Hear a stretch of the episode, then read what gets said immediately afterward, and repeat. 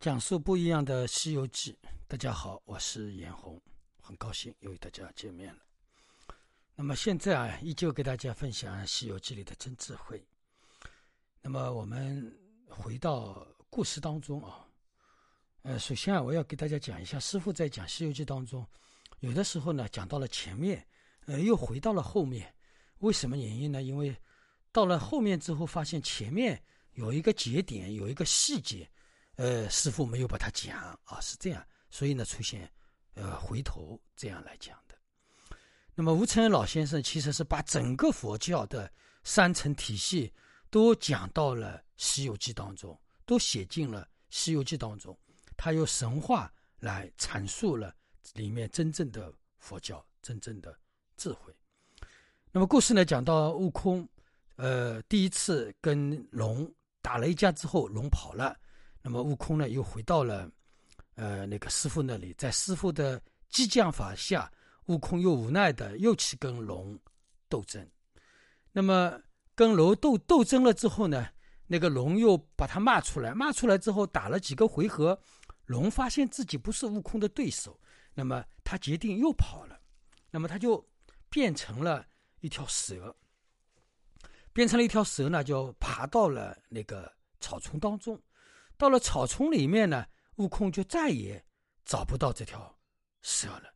那么悟空他这么样一个本事的人，对吧？他的那个火眼金睛，一千里之内，苍蝇的两个翅膀他都能看得见，那怎么会这条龙堵到那个到就是那个草丛里面就找不到了呢？那么悟空就很纳闷了。那么他就决定把呃土地。啊，那个山神给找出来，那么悟空呢，拿出金箍棒，在地下敲了三下，敲了三下呢，那个呃山神跟土地都出来了，啊，呃，他说：“哎呀，不好意思，悟空你来了，我们以为你还在五行山下，不知道你出来，所以我们就没有来接你啊。”那么悟空说：“我现在早就在呃五指山下已经出来了，我现在受观音菩萨的旨意。”然后陪唐朝的一个师傅到西天去取经，我现在做的是功德很大的事情啊！你们应该要好好护持我们啊才对，对吧？我现在靠山非常大，大唐的呃那个大德，然后我的后台是观音菩萨，再后台是阿弥陀，这再后台是佛陀啊，就是跟那个呃山神跟土地神这么讲，那么他就问他们。呃，那么他们问悟空啊，那你有什么吩咐啊？他说：“这里的那条龙是怎么一回事？情跟我打了一下，他打不过我就跑了，跑了之后我就找不到他们了。那这个问题是怎么回事情呢？”然后那个呃徒弟啊对他讲，他说：“第一啊，为什么这个叫阴愁间啊？这个间就是水的意思，一个水池的意思，因为这里呢是一个山坳，山高水深。”那么，而且呢，这个水非常的清净。那么，为什么叫阴愁间呢？因为阴愁间，呃，是那个鹰，反正是鹰也好，鸟也好，一切飞禽路过这个阴愁间的上空，它的影子都会清清楚楚的映在水当中。那么，飞过的那个鹰，以为下面水里的那个影子，就以为是它的同伴，所以呢。他会追随他的同伴，一头就扎到了这个阴愁间里。那么这样呢，就呃起名叫阴愁间，也等于就是说阴愁这里过都是发愁的啊，都是被这个河水束缚的，是这样一个意思。那么另外呢，阴愁间里跟呃跟地上水下呢，他们都是有很多很多无数个洞口，户户都是相通的。所以呢，他看到他好像是到了草丛里面去了，其实他老早已经又堵到水里去了，你又没有办法找到他了。土地公公跟山神啊，跟悟空这样讲。那么，呃，悟空说：“那现在我该怎么呃找到他呢？”啊，那么这个故事呢，先暂时讲到这里啊。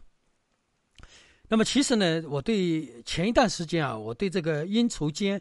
没有什么太大的去关注，那么到了这个环节，那个土地公公告诉了那个悟空为什么叫阴愁奸的时候，师傅突然之间想到了，其了这个阴的这个故事，其实是讲我们人我们的习性是怎么一回事。我们实际上人跟习性之间的关系，就是我们的业力之间是一个什么样的关系，在这个当中是讲的非常清楚的啊。那么，所以师傅觉得这个这一讲还是非常有必要，大家要认真听的。那么，呃，这里讲到的阴和水的影子，水里的影子，以为影子是自己的同伴，那也就是说，水里的影子跟自己是一模一样的，对吧？那么，呃，这个意意思，这个就像是什么呢？就像我们人把自己的业力、习性、习气、习惯当成了一个实有的我。大家明白吧？就是说，这个水里的这个影子，这个阴当成了自己，对吧？要这个阴当成了自己的同伴，那么我们人呢，就把自己这个影子当成了自己的我了，把业力、习性、习气、习惯，对吧？当成了一个实有的一个我，对吧？这个是一个对比啊，这里是在这个呃问题当中产生的一个一个对比，或者说是一个比。其实这个阴处间就是一个比，讲我们业力的一个比。那么，这个是这个我啊，是业力所成。我们这个我，大家想想看，我有吗？大家想想看，比如说我啊，师傅叫严红，那我真的叫严红吗？我肯定不是。那我到底是谁呢？对不对啊？我叫严红，那到底是不是严红呢？那你想想看，那我叫阿猫阿狗不行吗？那阿猫阿狗真的就是我吗？也不是。那么我到底是怎么产生的呢？其实就是我们业力、习性、习气、习惯。那么。我以前说过啊，我以前跟大家说过，特别在佛法一千个呃里面，我很多次的说过，我是我以前我无视生命的一个痕迹，其实是业力也好，习性也好，习气也好，习惯也好，我们生活的这些这些，实际上都是我们生命无视生命的痕迹遗留下来。我们现在跟它相应了，因缘记住的时候，我们把它称之为业。那么，就近的看一下，就是我们无视生命的一个痕迹。那么，过去的生命的痕迹变成了一个实有的我。大家想想看，过去无视生命早就已经不存在了，但是无视生命的痕迹依然在我身上。那么，因缘记住的时候，就变成了一个我。那么，大家想想看，我们以为这个我是真我啊，那这个我是不是真的我呢？那这个我其实就是我们生命的痕迹，现在执着。一个我，这个执着其实是一个痕迹而执着的，是一个完全是一个假象，对吧？就像那个鹰飞过那个鹰绸剑上面，对吧？实际上下面这个影子跟他一点关系都没有，对吧？但是他的幻觉，一个假象，他的一念执着，认为这个影子是他的同伴，他就向水里钻下去。因为为什么呢？因为他认为水里面这个影子太清晰了。对吧？跟他的长相是一模一样，肯定是他的同伴。那么他认为他的同伴在招呼他，因为他的执着一念升起，这个水他都看不见了，就看到了影子。那么他就扎到水里面，那么他自然就被水折磨，被水淹死了，是吧？就这样一个道理。他这个这个里面的比喻，吴承老先生真的用的是非常的好。呃，鹰飞过阴愁见的时候呢，他会陷入在其中啊，啊，他就无意当中。陷入了其中，他也会觉得自己很聪明，因为我们的业力的使然，我们都会这样，对吧？都会觉得自己很聪明，对吧？那么实际上呢，最后什么呢？就不能自拔，在水中受苦。那么我们人以为这个我，我执着的东西，其实都是我们过去生命的痕迹。我们认为这个就是我了。那么实际上呢，我们人就被这些东西束缚而受苦了。那么如同我们人以为自己，呃，以为身体是自己的，心是自己的。钱情名利是自己的，父母是自己的，孩子是自己的，对吧？那其实呢，对吧？这些所谓的我的东西，那实上实相当中，它就像是水中的影子一样，生命的只是我们过去生命的痕迹。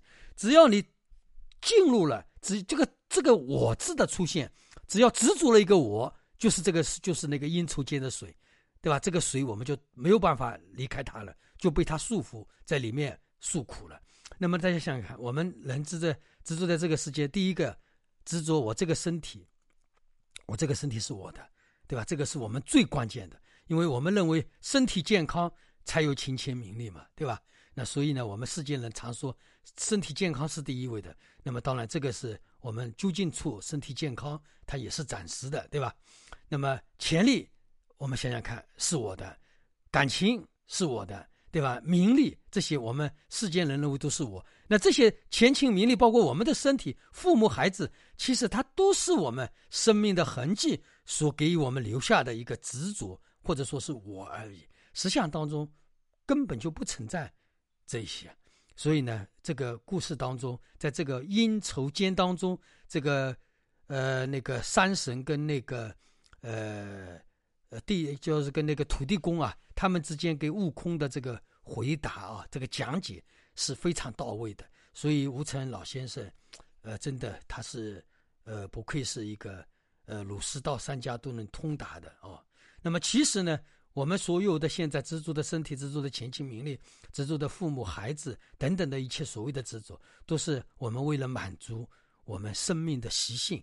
那么，满足我们生命的习性，我们这个生命的习性又是什么？生命的习性是我们过去生命的痕迹。那但是我们过去老早就已经不存在了嘛？过去不存在，但是我们又要满足过去的习气。对吧？你说这个是不是空的呢？这个是不是很可笑呢？对不对？那么就像这个鹰飞过这个鹰愁间，对吧？他以为这个影子是他的朋友，他要跟他去作伴，夸的一下一执着一念下去了，下去了他就出不来了，对吧？就被那个水束缚了。这个道理是一样的。那么我们人啊，呃，最我们人啊，最后被业被那个痕迹束缚。我们人啊，每个人的一生其实都是被痕迹束缚，对吧？呃，为那个痕迹劳苦，对吧？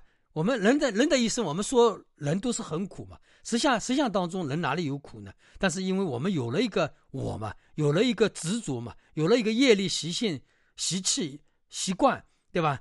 执着了这个过去生命的痕迹，所以我们才有苦的，对吧？那么，其实我们人的生一生生命的耗尽，我们生命的一生的耗尽，大家想想看，是为了什么呢？对吧？也是被这个痕迹束缚住的。那么最后这些东西到底是有还是空呢？那么，所以我们邪福修行的人啊，要好好的认识这一点。所以这一讲很有必要的啊。那么我在这里呃给大家讲一下。那么再再一讲的话，再要讲到那个呃下面那个洞当中，这个阴愁间跟它旁边有无数的洞。相互之间都是通的，那么这一点呢，也是一个呃非常好的一个讲解啊！大家等一下注意听一下，好吧？祝大家吉祥如意。